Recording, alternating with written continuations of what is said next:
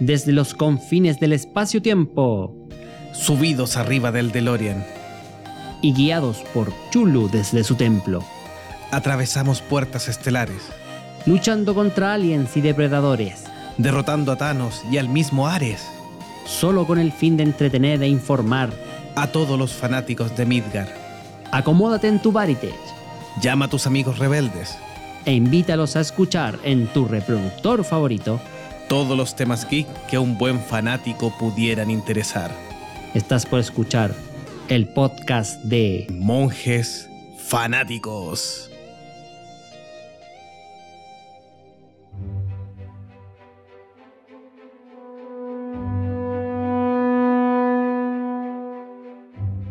Hola y bienvenidos, bienvenidos a un nuevo episodio, episodio de Monjes Fanáticos Gatunos.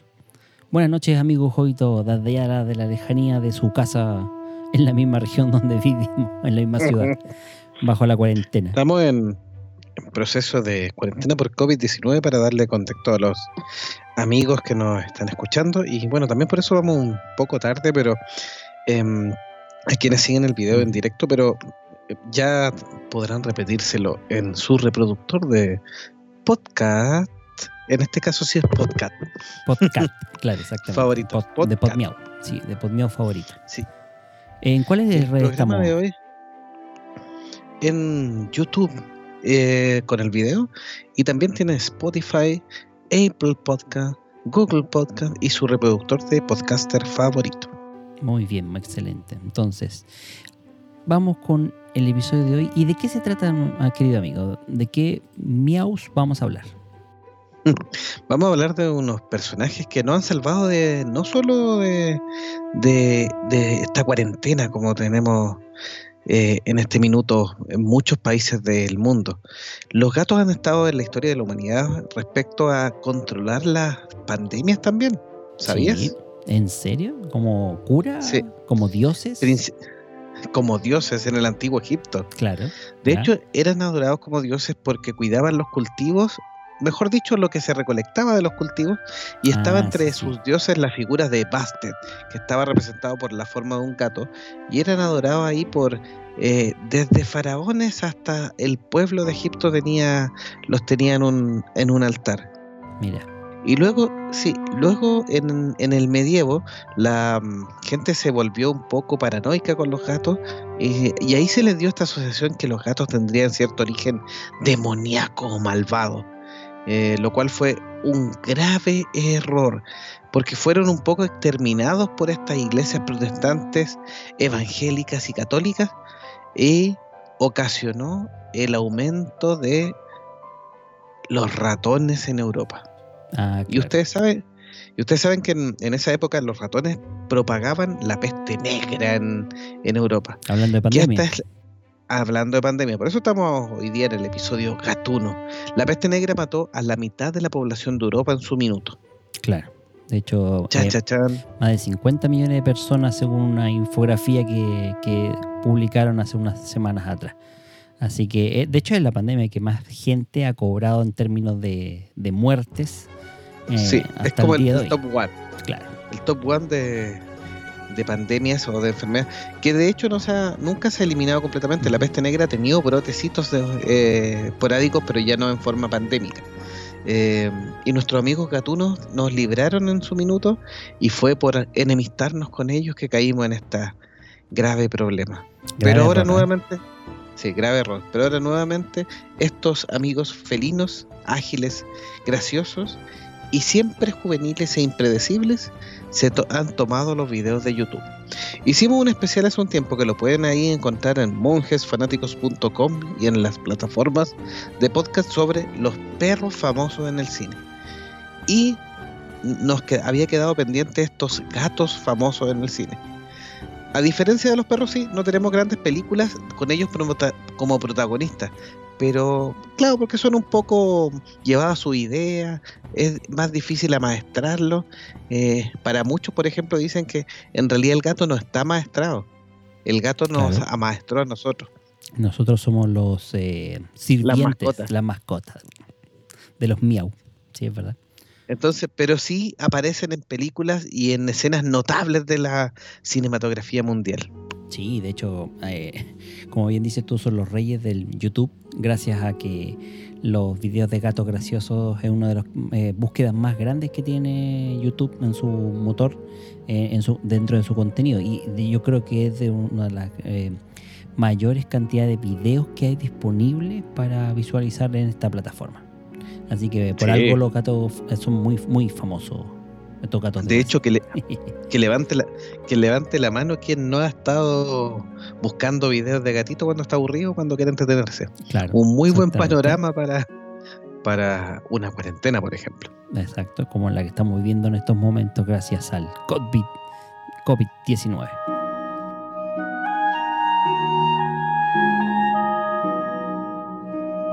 y vamos con la primera película, ¿te parece?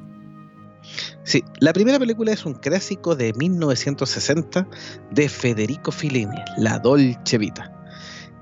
Esta cinta tiene dentro de sus protagonistas un lindo gatito. Miau.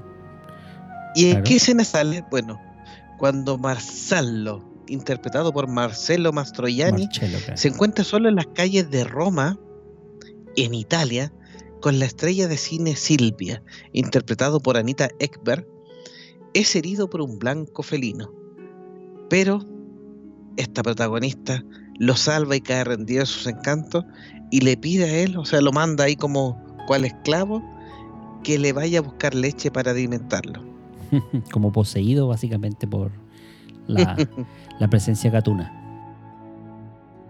Así que esta, esta película es un gran clásico de la cinematografía que nos muestra esta Dolce Vita. Tiene escenas muy icónicas, por ejemplo, en la Fontana di Trevi y todas las calles, y utiliza la figura del gato dentro de, su, de sus escenas.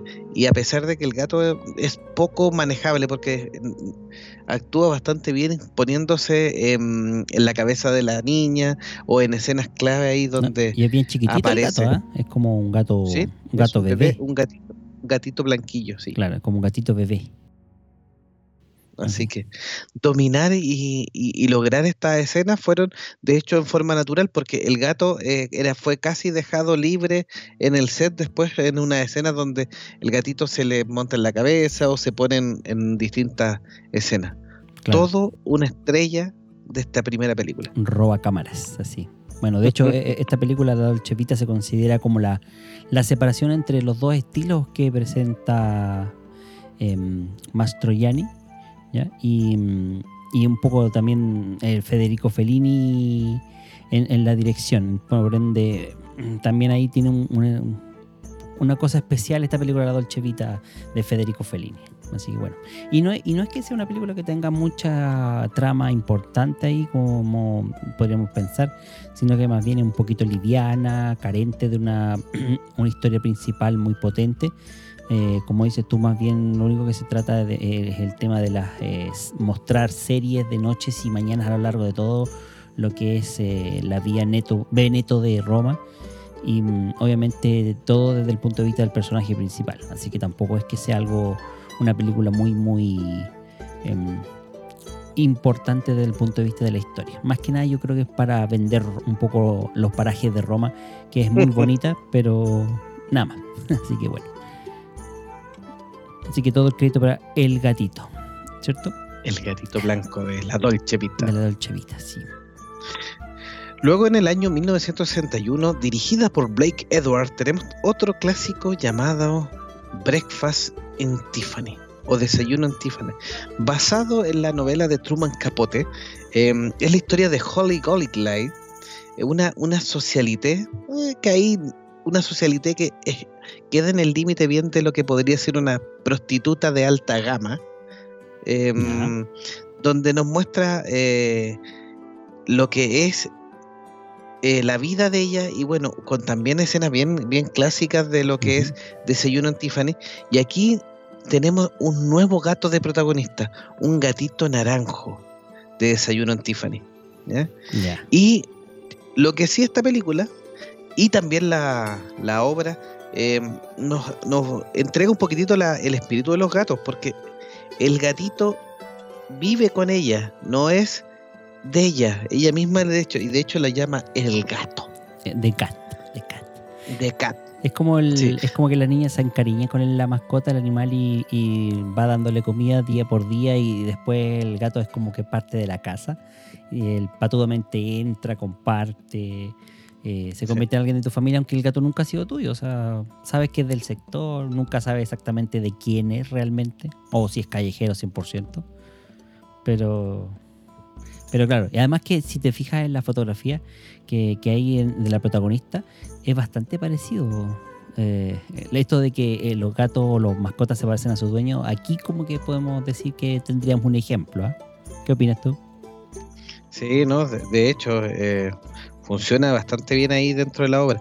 Para esto se utilizaron, sí, no un gato. A diferencia de la Dolce Vita, que es solo un gatito, eh, aquí se utilizaron nueve gatos para interpretar a este El Gato De cat. de Cat.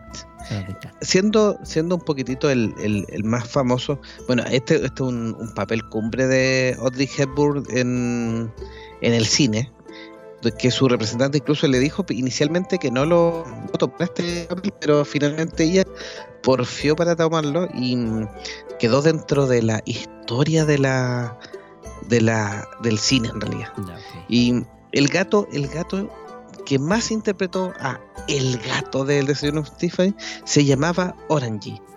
Y obviamente que eh, actuó en distintas películas, por ejemplo, en El diario de Ana Frank y El increíble hombre menguante, un gran clásico de la ciencia ficción, donde este gatito Orangey fue también protagonista. Así que todo un, un actor este, este gatito naranja de desayuno en Tiffany's.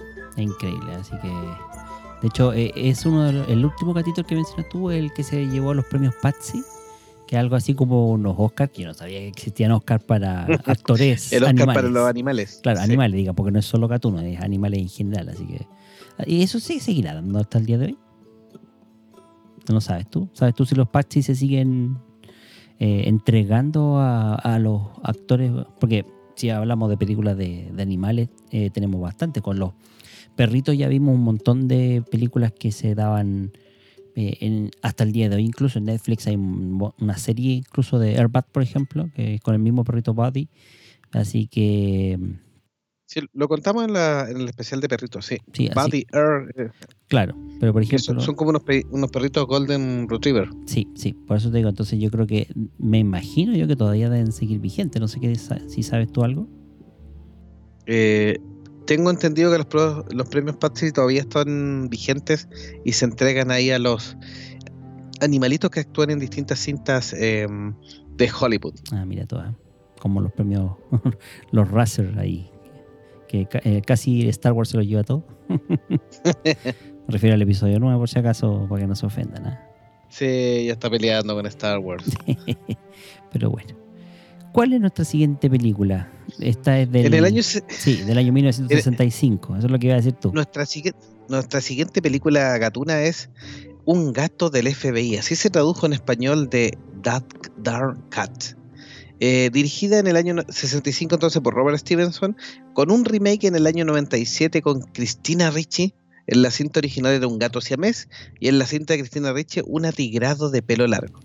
Y obviamente que es un gato que tiene que ver- meterse en enredos policiales eh, donde encuentra un, una cajera, digamos, le mete dentro de su correa un mensaje de ayuda para que el gato termine ayudando a resolver el crimen al mismísimo FBI. Mi ayuda. Una cinta de un tinte de comedia. Le dice mi ayuda. Mi Mi ayuda. ayuda, Mi ayuda. una cinta con tinte de comedia que eh, fue muy bien recibida de cinta familiar y como bueno como comentaba el, el primer gatito era un gatito siamés de estos bien malulientos en una clásica película de gatos del año 65 Ujú. y luego con Christina Ricci en un gato atigrado. Película bien familiar, bien liviana, entretenida y, obviamente en esta es donde el gato es más protagonista que en el resto de las cintas que hemos conversado. En el resto de las cintas que hemos conversado el gatito está como un protagonista más o un personaje más, pero aquí el gato es el protagonista completo de la película. Claro. De hecho, el, el chiste este de que la gente Kelso sea alérgico a los gatos también le da un toque de gracioso a la cinta ahí. Así que. Pero bueno, interesante esa observación. Y tenemos una película el- conocida ahora, ¿eh? ¿cierto? Sí, un, un gran, otro, otro gran clásico. Estos- los gatitos han estado aquí en, en todas las grandes películas de, de Hollywood. Y en el año 72, en la cinta de mafiosos, la más famosa de todas, dirigida por Francis Ford Coppola, tenemos a El Padrino. padrino. El padrino, ¿no? Aquí el, gat- el gatito también es padrino. ¿O no? Sí, y se coló tanto en la cinta, un gatito mafioso, un gatito de la mafia, se coló tanto en la cinta como en el póster promocional de la película El Padrino. Y cuenta la historia que cuando estaban filmando las películas, las primeras escenas, el director Francis Ford Coppola vio este gatito deambulando por el estudio y dijo, lo necesito en una de las escenas más icónicas, un saludo a Monje icónico, de El Padrino, donde Vito Corleone, interpretado por Marlon Brando, aparece dándole cariñitos a este gato. Como una especie Así de. como, como diríamos, una especie de. Ah, se me olvida, de como de especie de. Una especie de... Ah, eh, como estos muñecos de apl- aplastadores. Eso para liberar el estrés. No sé si te lo ubicáis. Ah, como las pelotitas. Claro, po, Sí, las pelotitas, sí. Como esas pelotitas para liberar el estrés. Esa. Esa me refiero yo. Así que aquí también, aquí también tenemos al gato viendo la historia que está ambientada del año 45 al año 55, que nos cuenta la historia de la mafia y de la familia Corleone, liderada por el gran Vito Corleone, Marlon Brando. Y obviamente que después también aparece Michael Corleone, Al Pacino, eh, en esta eh, película basada en la novela de Mario Puzo, El Padrino. Ajá, claro. Lo, lo chistoso es lo que es eso de, de que el gato se usa como una especie de símbolo para reafirmar la posición, la posición del padrino. No sé qué dices tú ahí. ¿ah? Es, es un símbolo, sí, sí. Sí, es como eso. Eh, pero, eh, pero,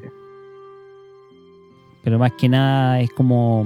eh, es- desde el punto de vista fotográfico me suena que es como para reafirmar. No sé si tú has visto las estatuas estas de los gatos en Egipto, lo que mencionabas antes tú del origen, que las- las- los gatos están echados, pero solamente en sus patas traseras, y la, y la postura que Sí, tienen es como imponente así.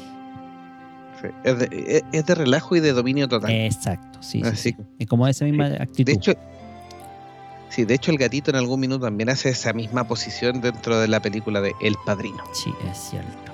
Achalto. Ay, qué cosa. bueno, y después tenemos una película de 1978 dirigida por Norman Tokar, el gato que vino del space, del espacio.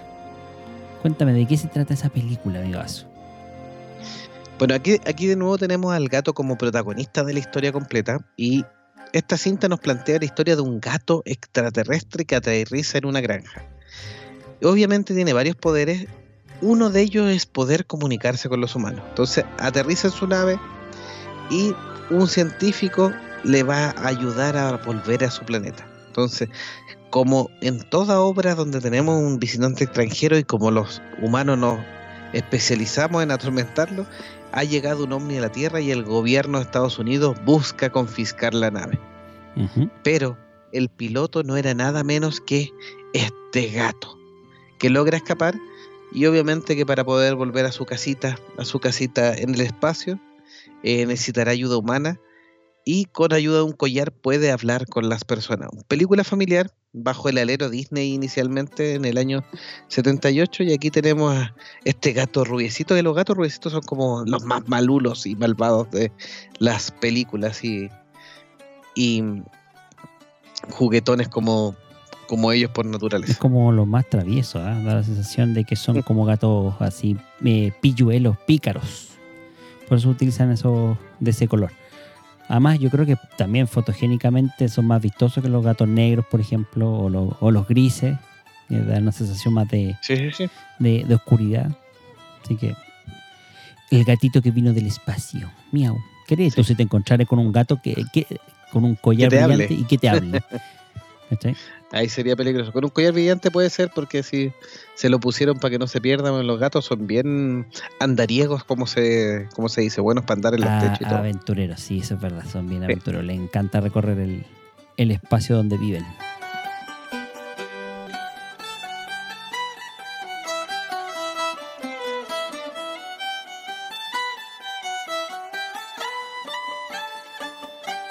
Sí. Para ir amenizando, hay algunas cosas em, psicológicas de los gatos. Cuando tenemos la a- a- adaptación del perro o del cánido em, con los antiguos lobos eh, acercándose al ser humano, en esta mutualidad eh, mucho más común, en que el, el lobo se acercó al ser humano en busca de comida y el ser humano lo fue alimentando también en busca de protección y ayuda en la casa. Claro. Eh, hay una mutualidad mucho más distinta que, y mucho más clara de cuál fue el nexo. Pero no tenemos la misma claridad de cómo llegó el gato. Por eso ahí vi- viene la historia de que no, que los gatos son extraterrestres y en realidad Claro, son, más eh, extraterrestres disfrazados, sí. Sí, sí, sí. Son más huraños Ujú.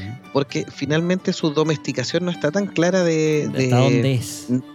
Sí, no es que el ser humano haya empezado a juntarse con los pumas o los tigres o los leones, sino que hay eh, una fase más intermedia que está un poco más nebulosa.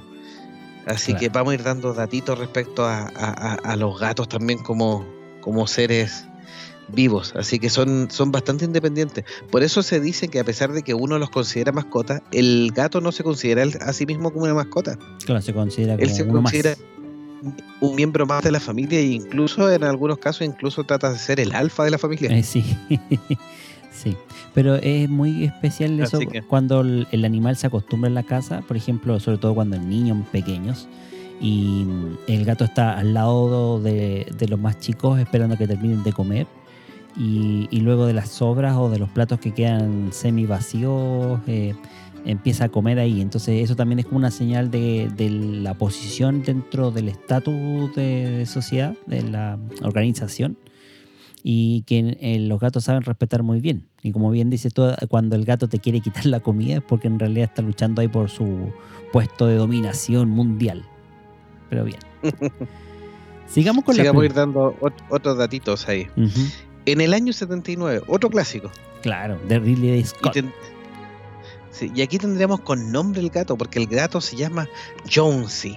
Sí. El gato dorado que tiene una de las aventuras más increíbles ya que va al espacio dentro de la nave Nostromo. Incluso duerme en una cápsula de hipersueño Claro, y despierta ahí en el espacio. claro, para ayudar a esa joven Sigourney Weaver en la película The Alien. Alien. Sí, El octavo pasajero. con- dirigida el octavo pasajero, ri- dirigida por Ridley Scott. Claro. Y obviamente que este gatito aparece varias veces durante la, la película, en la cinta, arrancando del mismísimo Alien. ¿Será que le tenía alergia al alien? No, no- y no se lo quiso comer. Alergia a los gatos, puede ser y ahí, esto, estornudó ahí. Eh, con grandes escenas también, pues, unas escenas donde le hace el, el feo al, al alien, le hace Al, al- Así al gato, le- claro. Sí, o cuando está en los brazos de Sigourney Weaver ahí muy relajado. Así que Sí. tenemos a nuestro gatuno Jonesy, también un gato eh, eh, dorado, un tabi, así que, de que es, es uno de los más predilectos de la cinematografía mundial. Vuelvo a insistir. y- Eh, tan pequeño. Y quizá el más famoso. Claro, vuelvo a insistir, tan pequeño y no sé cómo el alien no se lo quiso comer. O lo- incluso lo podría haber poseído para ser un nuevo anfitrión, pero no pasó nada. Así que, Luego tendremos otra película ya más del mundo animal, donde tenemos las. lo- lo- la, nombramos porque es una película familiar que muchos vieron, que son las aventuras de Milo y Otis, que se llamó en español, o en el idioma original, las aventuras de Chatrán, y también llamada Koneko Monogatari, del año 86, película japonesa dirigida por Masanori Hata.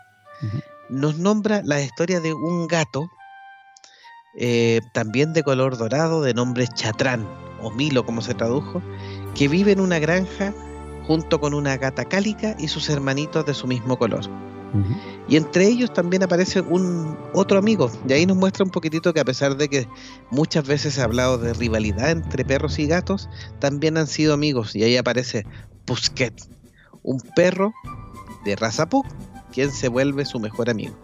Y ahí nos cuenta la historia de cómo van estos, estos dos amigos recorriendo distintas aventuras porque se pierden y para poder volver a casa. Ah, mira.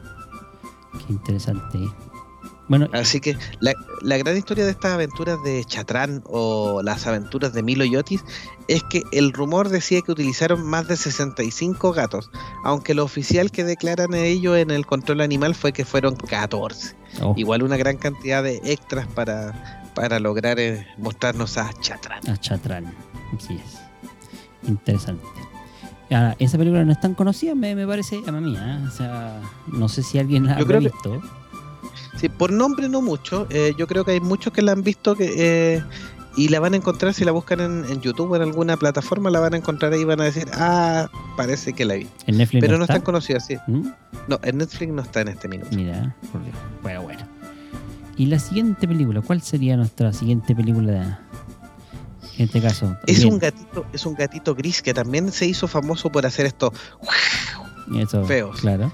llamado, llamado George y aparece en nada menos que la adaptación de Stephen King, Cementerio de Mascotas, del año 89 dirigida por la directora Mary Lambert. Y obviamente es parte importante de la historia y también de, lo que nos presentan, porque este gatito es el que detona la primera aparición o el primer contacto con este cementerio Micmac eh, que nos muestra en la, obra Stephen King y en, obviamente en la película. eh, eh, este gatito es atropellado eh, mientras no estaba su hija y la mamá del, del protagonista, digamos, y ante la, tener que dar explicaciones recurren a este cementerio que podría tener algunas propiedades un poco mágicas. Entonces, siguiendo las instrucciones del viejito de la historia, con los que se van acordando de cementerio de mascotas, eh, lo entierran en esa zona de este cementerio indio. Y al día siguiente el gato vuelve a casa. Pero ya no era el gato como lo conocemos, Un gato zombie. sino que ya era un ser, un ser maligno, medio zombie, Claro. agresivo, con olor a poto, ¿Cómo está ahí? cochino. ¿Cómo está que te No, pues, pero es que es un olor desagradable. Ah, ya. sí, es que es como raro eso, hay olor a, olor a poto ahí. Quizás que. Olor a pape pipo. pu. ya. Ah, Eso, Solo voy a decir la primera. Claro. Olor a pata y el resto ya lo pueden ir completando. apoyo. ¿viste? Bueno. Como a pescado. Puede haber sido pescado también. Ahora, los gatos normalmente tienen como un, un olorcito a atún o o pescado. Sí, sí, un olor extraño ahí, así que. Pero puede ser. Otra característica más de los gatos aquí es que se han hecho algunos estudios respecto a que, por ejemplo, dicen que los gatos creen que el ser humano es un gato más grande. Ya. Y ahí vienen algunos comportamientos de, por ejemplo, eh, hay gatos que acicalan a sus dueños. Y es porque entienden que el dueño es un poco torpe e inútil y no sabe bañarse. y de hecho pasa. O, sí, o por ejemplo, el típico eh, regalo que hacen los gatitos. Gatitos de casa eh, o encerrados normalmente llevan algún paquetito o se roban una pantufla o algo, algo puntual y los tiran en las camas de los dueños, Los ratones. de los dueños entre comillas. Ahí va el otro punto. Cuando son un gato un poquitito más salvaje o con acceso a, a patio o a salir al, al exterior, Claro, a cazar. em, básicamente. llevan ratones y pajaritos. Sí. Y estos, estos regalos o estas ofrendas no son porque nos consideren que somos muy buenos amos o que somos muy simpáticos. Muy bacán. Es que nos consideran un poco tontitos, tarados, y por ende nos llevan alimentos porque este gato grande no sabe comer bien.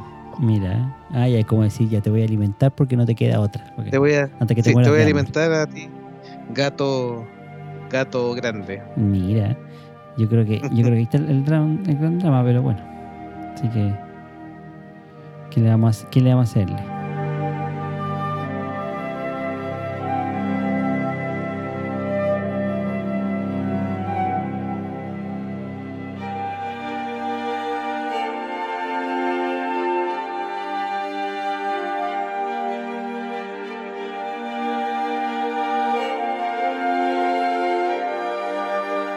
En el año 97 tenemos la película Austin Power, dirigida por Ray Roach, y aquí es donde se vuelven famosos estos, estos gatitos persas, eh, que primero es un, un gatito persa de pelo largo y que por asuntos de la película termina en este gato pelado, eh, que termina sin ningún pelo, eh, con el Doctor Evil y el Mini Me. El doctor malito. Sí. Sí. Y obviamente que aquí cuando en, en el Doctor Malito empiezan ahí la historia, el Mini Me también tiene su Mini Baldomero, porque tiene ese el nombre del gato Me finge. bajo, claro. Baldomero. Baldomero. Sí, no, eso es también. Así que es. Sí. Es una interesante película, es una, una especie de parodia de las películas de espía y al mismo tiempo eh, en, dentro del humor sarcástico que tienen los, los gringos para, para, ¿cómo se llama esto?, hacer críticas tanto dentro de la Sí. película como al género. ¿ah? Sí, protagonizada por Mike Myers, eh, nos muestra un poquitito una parodia de las películas de James Bond, algunas otras películas de espías y también un poquitito lo que era el Super Agente 86 Claro. o Maxwell Smart. Eh, según el propio Mike Myers, es como una especie de homenaje ¿ah? dentro del tono, obviamente, de sátira Sí. hacia esas películas. Así que, y ahí se volvió famoso nuestro gato esfinge o llamado también gato sphinx, que son estos gatos que no tienen pelo. Claro. Así que lle- llevando este, este, este gato sin pelo, por ejemplo, es el mismo que, que sirvió de base para eh, el Bliss, el dios de la destrucción de Dragon Ball. Ah, verdad. Sí, también. Que du- ¿Sí? duró ¿Un menos gato que, pelado? que duró menos con Candy como todopoderoso. Claro, pero bueno. O sea, otra historia. Algún día hablaremos de ello. Así que. Y seguimos con gatos negros también en aquí. Bueno, en realidad el- la película es Hombres de Negro de 1997. Sí. Pero también tenemos otro gato de color, en este caso, na- Naranjo, naranjo, sí. sí, naranjo, exactamente. Sí, este es un naranjito dorado, llamado Orión.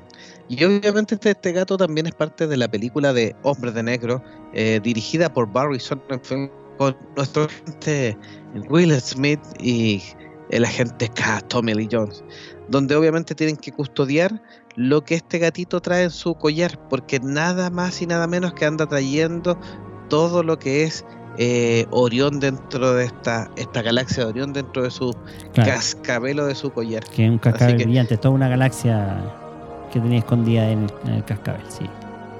Sí, haciéndolo partícipe de lo que son los gatos en el cine. Pero ahí en realidad es un, casi un cameo, así más que nada porque acompaña a la protagonista, que si no me equivoco es Rosario Dawson, la actriz, ¿no? Sí, Que es la chica que tiene que ser, eh, ¿cómo se llama esto? Eh, eh, enviada a su planeta natal.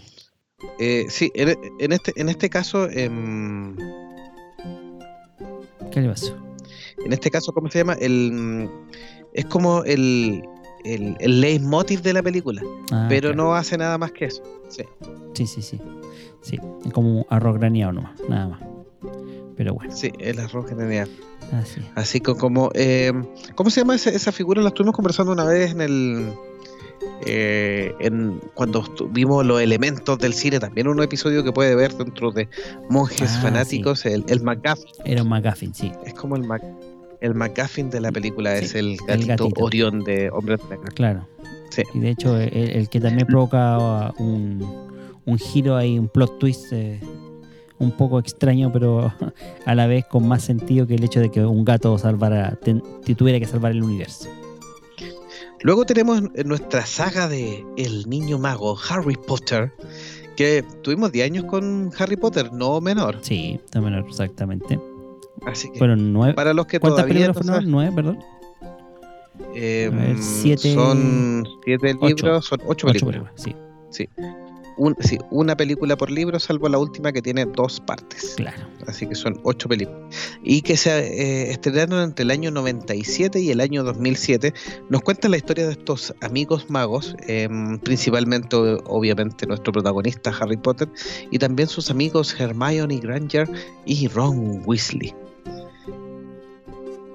Obviamente que cada libro tenía una historia distinta, desde que ellos parten bien chiquititos en Harry Claro. Potter y la piedra filosofal, Y cada, hasta las reliquias de la muerte. claro, y cada año, es- o sea, cada libro es un año dentro del colegio de Hogwarts. Y bueno, Sí. el gatito, ¿qué, ¿qué es lo que hace el gatito en esta película de Harry Potter? Sí, hay- aquí tenemos dos gatitos. Vamos a explicar un poquitito. En general, los niños magos elegían una mascota que les servía para distintos usos dentro de su vida adulto. Es, es como lo que se eh, antiguamente o en la mitología de las brujas se llama el familiar. El familiar es un animal que está tiene un vínculo energético vital con la bruja o con el hechicero en cuestión. En esto obviamente tiene un poquitito menos de oscuridad esta historia y era le servía para distintos usos, como era como una especie de mascota y animal de compañía. Harry, por ejemplo, tenía su a su búho que, que le ayudaba. Y en el caso de, de los gatos, tenemos dos gatos bien famosos dentro de, este, de esta saga, por eso quisimos rescatarlo. Uno es el gato de Hermione, que se llamaba Crookshank, que es un gato naranjo, Cuéntate una nueva. como sí, de pelo largo y un gato grandote así. Podría asemejarse a lo que es Garfield, así que si tú lo ves, un poco más pelucón y chascón, pero más Garfield así. Hola, do. Así. ¿Cómo se llama el, el- cómo se llama el, Eh, el dueño? John. Hola, John. John. Quiero mi lasaña. Este estúpido perro John. Eh, No sé por qué no encontraste. Es cochino este, este Odi, Sí. No, lo hace mejor. este estúpido. Eh, eh, es- Y estúpido y el, otro gato famoso. el estúpido. Ya, dale. Sí, Odi era, era un perro bueno. Sí. Garfield era un flojo. Un flojazo. Pero era el alma de la, de la serie. Exactamente, le gusta. Pero siempre le gustaba, Sí, odiaba bueno, los Ga- lunes y le gustaba la pizza. La pizza. Sí. Garfield también es un gato naranjo que, que tenemos dentro de, de los gatos No famosos. lo conocía. Así que de ahí lo hacemos, lo Sí. resumimos rápidamente. Sí. Y la otra gata famosa, que es la, la señora Norris, que era la gata que tenía el conserje de la saga de Harry Potter, el celador Argus Filch, el conserje del colegio de Hogwarts, Ujú. y que le ayudaba a pasear. Y que tiene especial eh, relevancia, sale en todos los libros de la saga y en todas las películas, pero tiene especial relevancia en el segundo libro de Harry Potter, que se llama Harry Potter y la Cámara Secreta, donde ahí eh, la señora Norris termina convertida en piedra por el basilisco.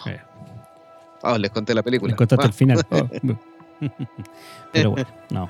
no, no les conté cómo se soluciona, Claro. pero les conté el gran misterio de De, Harry Claro. Potter y la Cámara de qué es lo que Secreta. había en la cámara secreta. Ese es el problema. Pero bueno.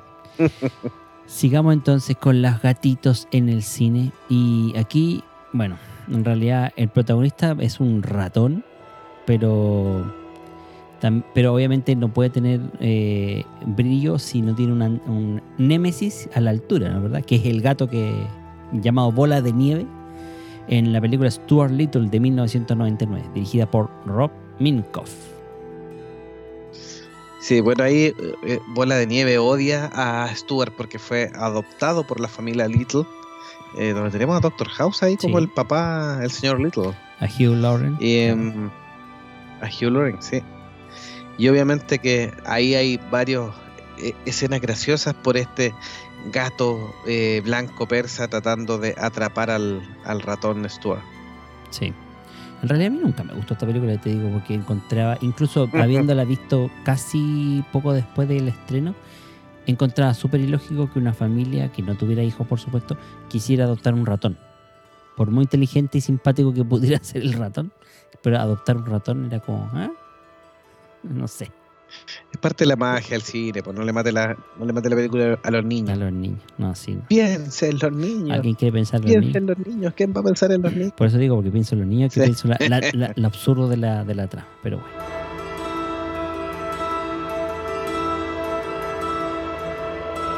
Las dos películas que siguen tenemos aquí los componentes graciosos de los gatos, un poquitito maquiavélicos. Claro. Y la primera se llama La familia de mi novio del el año 2000, dirigida por Jay Roach, donde tenemos a Gabe o Mr. Jeans también en, en la versión original, que es un gato malayo.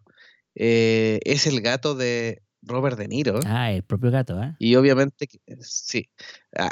Para recordar un poquitito a la familia de mi novio, aquí tenemos a Ben Stiller que está em, enamorado y le presentan la nueva familia. Entonces, la familia de, de su novia está mandada por Robert De Niro, un ex agente De la de CIA. la CIA Sí. que le va a hacer la vida imposible inicialmente. Claro.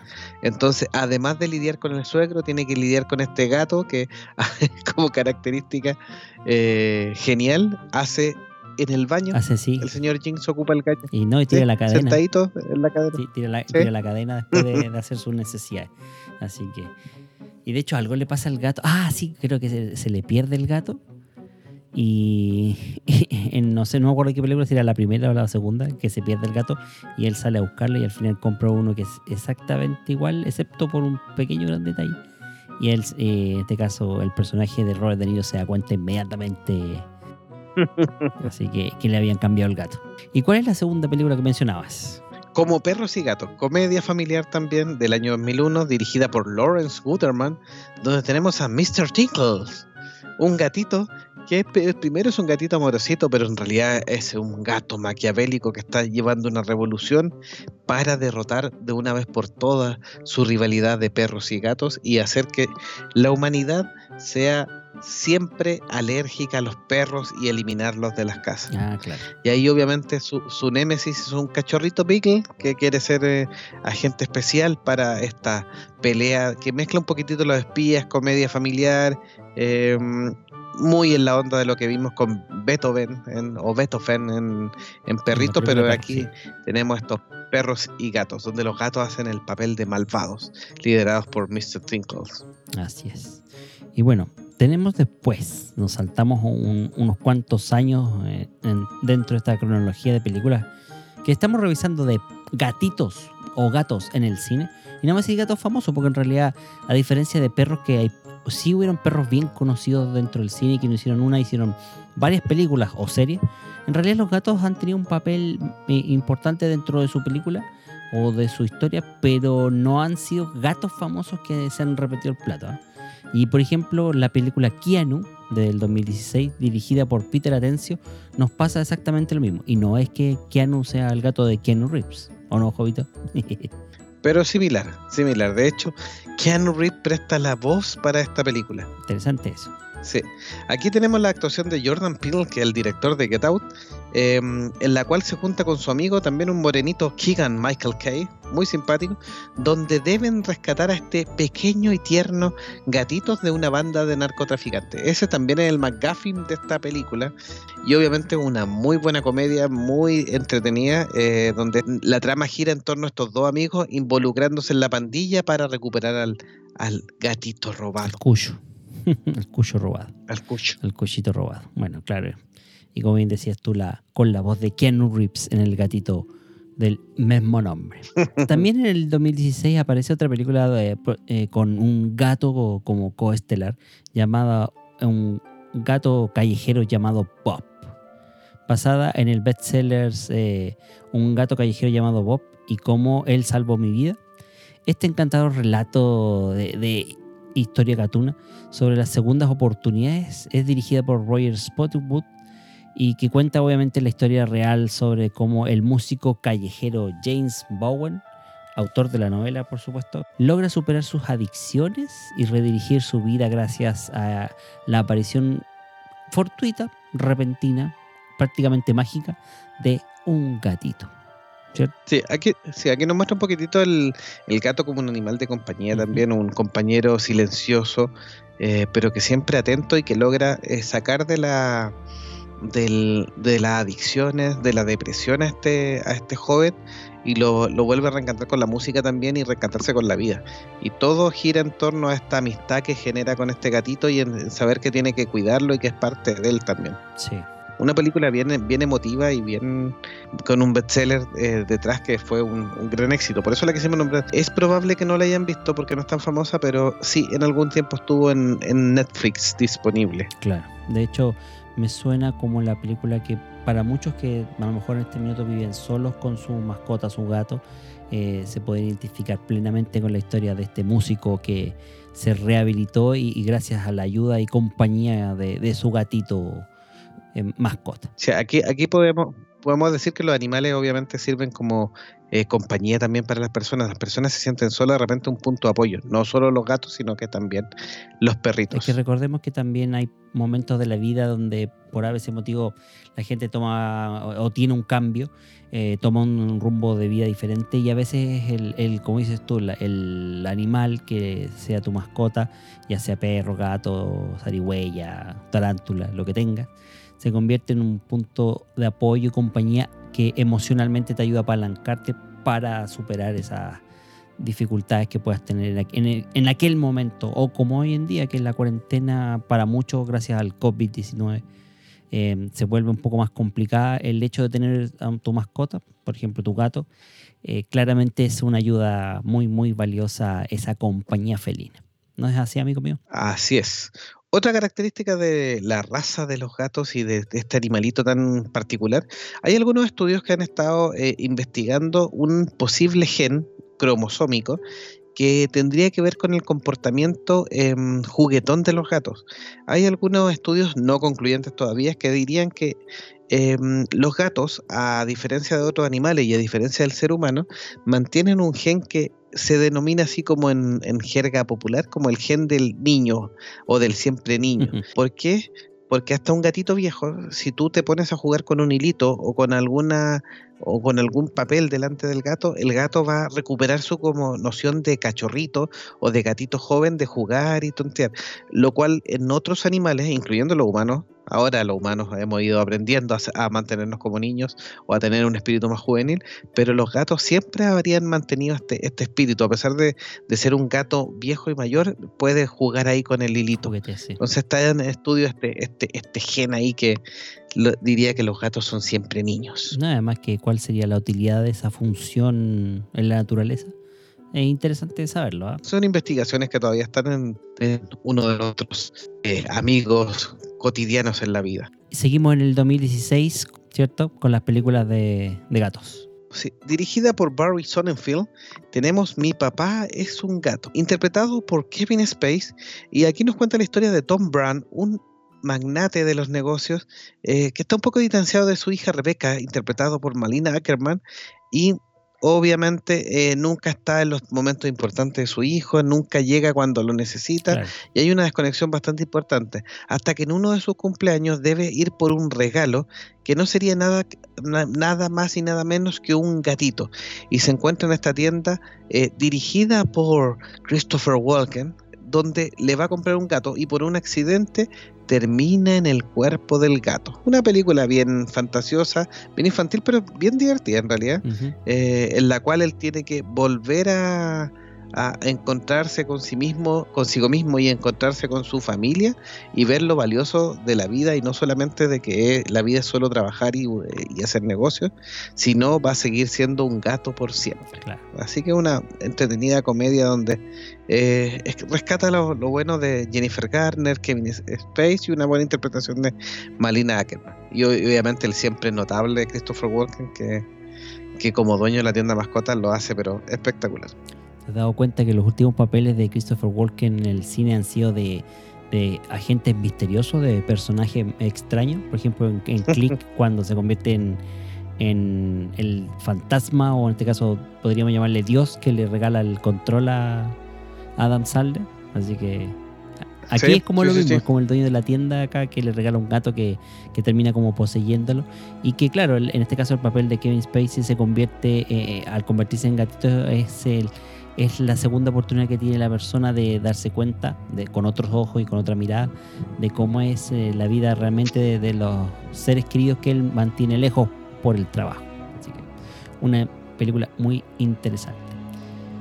Y algo más reciente, Para cerrar, en el año 2018 se estrena una nueva versión de Sabrina. Nos quisimos abocar a los gatos reales del cine. claro. Porque gatos ficticios tenemos un montón. Hemos nombrado algunos igual de, de improviso como Garfield, el mismo gato Félix, Claro. em, los gatos siameses, por ejemplo, de las películas de Disney, eh, los aristogatos. Uh, Entonces tenemos muchos gatos. Cliff, el gato, por También. ejemplo. Tenemos muchos gatos famosos. Don Gato y su pandilla, un clásico de Hanna Barbera. exactamente. Pero nos, quisi- nos quisimos enfocar en los gatos reales del cine y la televisión. Y en la serie clásica de Sabrina, lamentablemente el Salem original era un animatronic, Sí. no era un gato. Entonces, por eso no lo habíamos nombrado, pero sí en el año 2018, en la nueva serie que sí está disponible en Netflix con sus tres temporadas, Chilling Adventure of Sabrina, eh, tenemos a Salem, un gato que aquí también nos cuenta la historia de como lo habíamos conversado, el familiar de Sabrina, digamos, eh, como la bruja Claro. de Sabrina Spellman, es este Salem con una versión de este gato negro, que no es tan parlanchín y tan divertido o tan ligero como el, el de la Sabrina original, pero aquí está interpretado por un gato negro real. Sí, reconozco que me gustaba más. Así que por eso lo quisimos Claro, rego- reconozco que me gustaba más el que hablaba y que era más troll para sus cosas. Así que, pero bueno, no existía la internet en esos tiempos. Así que bueno. ¿Te parece que si quieres hacer alguna mención especial a algún gatito o, o mencionar al el- de todos los gatos que hemos conversado, cuál sería tu favorito, Jovito? Mi favorito es Jones, John, sí, sí. de Alien. sí. Ah, me parece bien. No, el mío yo creo que es el, el este caso, el de la familia Minogue, Jinx. eh, es como es igual al, a Robert De Niro en el personaje este de Jack Bur- Barnes. eh, y, el, y el gato lo hace pasar, hace- lo hace sufrir al pobre Ben Stiller. Así que ese sería mi gato favorito de todos los que mencionamos. Así que interesante programa donde repasamos las películas de los gatitos, donde los gatitos fueron los en realidad las, no, no sé si las estrellas, porque como te digo, no siempre hacen películas de gatos con, con gatos protagonistas, casi siempre los ponen como más diablillos, como enemigos. Incluso en la serie de mascota, o ya sea ficción o, o real, el gato se- es el némesis del, del querido y bien amado perro. Así que ahí yo creo que como que habría que hacer un poquito de justicia, a mi entender. ¿ah? Si no, de otra manera nos vemos con la necesidad de, de seguir eh, lavando imágenes o viendo solamente puros videos graciosos de gatitos en YouTube. Así que, bueno, Sí, hay, hay muchos gatos famosos y con, el, con las redes sociales y con el internet se han vuelto virales eh, muchos gatos a lo largo de la historia, eh, como el famoso Grumpy de Cat, el gato enojado, la gatita esa que tiene la lengua afuera, eh, etcétera. Entonces, eh, o el gatito, por ejemplo, el que a mí me, en- me encanta de las redes sociales, el gatito que vende, em, que es el un gatito vietnamita que vende eh, pescado. claro. Está bien. Bueno, acá también tenemos una versión local que le llaman los gatos QL, que, que hace crítica social de una forma bastante soez, y, pero a, cierto punto muy, muy al hueso. Así que eso es en, desde el punto de vista de los ilustradores locales. Y bueno, Sí. Sí, yo, yo, yo para cerrar este capítulo de gatitos quiero contar la historia de un gato que tiene mucho de, de historia eh, un poquito oculta, un poquitito eh, eh, de misterio y qué tan real es mucho de mito, ¿va a hablar de Noel? que es llam- No, no, no, no, mi gato, mi gato es un malvado, Sí. gato naranja, Claro, el gato naranjo de como Hobbit. Jonesy, muy parecido a Jones. Sí. Ah, ya, Noel. Sí, pero este se lo hubiera comido alguien. Yo pensé que era Noel. Pero bueno, dale. ¿Qué gato estás hablando, amigo? El insumergible Sam, también conocido como Oscar el insumergible, salen muchas historias en internet respecto a este gato. Algunos dicen que eh, no era un gato, sino que eran dos gatos y, el- y que la historia se habría fusionado y terminó como un poco de mito urbano. Entonces, el, este gato, la historia es que estaba en un barco alemán. Sí. Y obviamente que durante la Segunda Guerra Mundial, este gato estuvo en tres buques y sobrevivió al- al hundimiento de todos estos barcos. Se dice que en el año 1941, donde habrían de 2.000 hombres solo sobrevivido 118, habría sobrevivido este gato y fue encontrado y recogido por tropas aliadas eh, y recogido eh, junto a estos 18 hombres en, en buenas condiciones, digamos. Un gato y tres naufragios. Luego, Sospechoso. un naufragio, sí. Luego sería, luego sería encontrado en otro barco hundido que fue torpedeado y fue encontrado flotando aferrado a una tabla. Mira, mira, ¿viste? Que, por eso te digo que es sospechoso que- ahí el gato. Así que esta es la historia de, de Sam el insumergible. Bueno, y se dice que en total sobrevivió a tres naufragios y nunca murió el pobre ahí que mantenía a raya a los ratones durante eh, plenas guerras mundiales, la Segunda Guerra Mundial. Este gatito habría sido un famoso gato De de, de guerra. Ah, de guerra. De guerra. De caza con Z, yo, pero. Ok. de guerra. ¿Y alguna otra mención especial más aparte de, de yo haber mencionado a Noel ahí que le, le mandamos un saludo al, al chucho agresor? Gato que acá es que me ve me rajuña. No. Eh, comentarles, por ejemplo, que la primera mascota clonada en el año 2001 fue un gato y mm, como mascota, por supuesto, la primera, el primer animal clonado fue la oveja Dolly, pero eh, fue llamada Copycat. Ah, por. Un buen juego de palabras. Copycat, gato copia. Copia el gato. Sí, y la gata nació, nació en el año 2001 y hubieron muchos intentos, 188 intentos fallidos primero, y su madre se llamaba Rainbow. Mm, Así que, pero jugando con la genética y a diferencia de la oveja Dolly, que por ejemplo era exactamente igual a su progenitora, el caso de Copycat es que genéticamente eran iguales, pero el color del pelaje eran distintos, lo cual juega un poquitito con el fenotipo que tienen los gatos, o sea, que a pesar de ser genéticamente muy, muy, muy iguales, y en este caso era un clon de Rainbow, la hija llamada Copycat era un clon de otro color. ¿Pero habrá sido manipulación al momento de, de la clonación? ¿O, o solamente fue la, el fenotipo expresado? L- La aleatoriedad del fenotipo se expresó distinto en este, en este clon. Sí, eso, eso indica que a pesar de tener muy controlado todo lo- toda la interpretación genética que hicieron de la, de, de- de la muestra hasta el hijo, en, en algún minuto hubo algún cambio que generó ahí el cambio del color de pelaje. Ah, ok, perfecto. Y ahí, ah, bueno, ahí eh, esto dio pie para investigaciones que, por ejemplo, los gatitos eh, eh, te van a encontrar con, no sé, una madre romana, que son estos gatos plomos con líneas negras, atigrados negros, digamos, eh, que se les llama comúnmente romana, que se usa con algún gato naranjo y pueden tener una combinación asombrosa de, de colores, o sea, pueden parir eh, camadas con gatos blancos, gatos cálicos, que son estos gatos de tres colores, eh, con gatas eh, naranjos, con gatos negros y todo. Entonces, ¿de dónde viene toda esta, esta manifestación? Los genes del pelaje de los gatos son muy aleatorios y se van expresando. Entonces, un gato lleva una carga genética que puede expresar bastantes cambios. Eso, eso llevó esta, este descubrimiento de la clonación de gatos. Para que vean que aún teniendo hermanos gemelos pueden ser diferentes. en cierto modo. Mm. Pero bueno.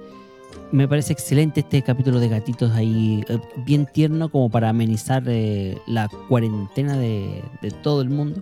Así que si te gustó este episodio y lo estás, lo viste en directo o lo escuchaste eh, en tu reproductor favorito, solo o por supuesto compártelo con quien más quieras o con, creas, eh, con quien creas que puede ser de ayuda a este podcast para compañía, diversión o simplemente porque le gustan los gatitos. Así que te recomendamos si quieres sugerirnos más temas, ¿dónde tiene que escribir, amigo Jovito? monjesfanáticos.gmail.com o en nuestras redes sociales de Facebook, Instagram o Twitter como Monjes Fanáticos Podcast. Así que ya saben, búsquennos como monjes fanáticos en todas las plataformas. Así que ya saben. Y bueno, me despido, amigo. Sí. Un saludo que quiera mandar antes de retirarnos al aposento. No, Un saludo a todos los gatitos que inspiraron este episodio y que a lo largo de todos los videos de internet me entretienen día a día para amenizar juntas familiares, entretener a los niños y todo. Así que un gran abrazo de monjes fañáuticos. Famiáuticos, sí.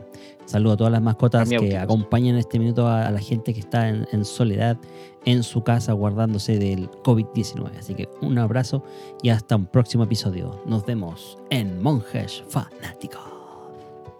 Miau, miau, miau. Miau, miau, miau, Miau, miau. miau, miau, miau. Así es. Shaolin. Miau, miau, miau, miau, miau, miau. Goodbye. Miau, miau, miau, miau, miau, miau, miau.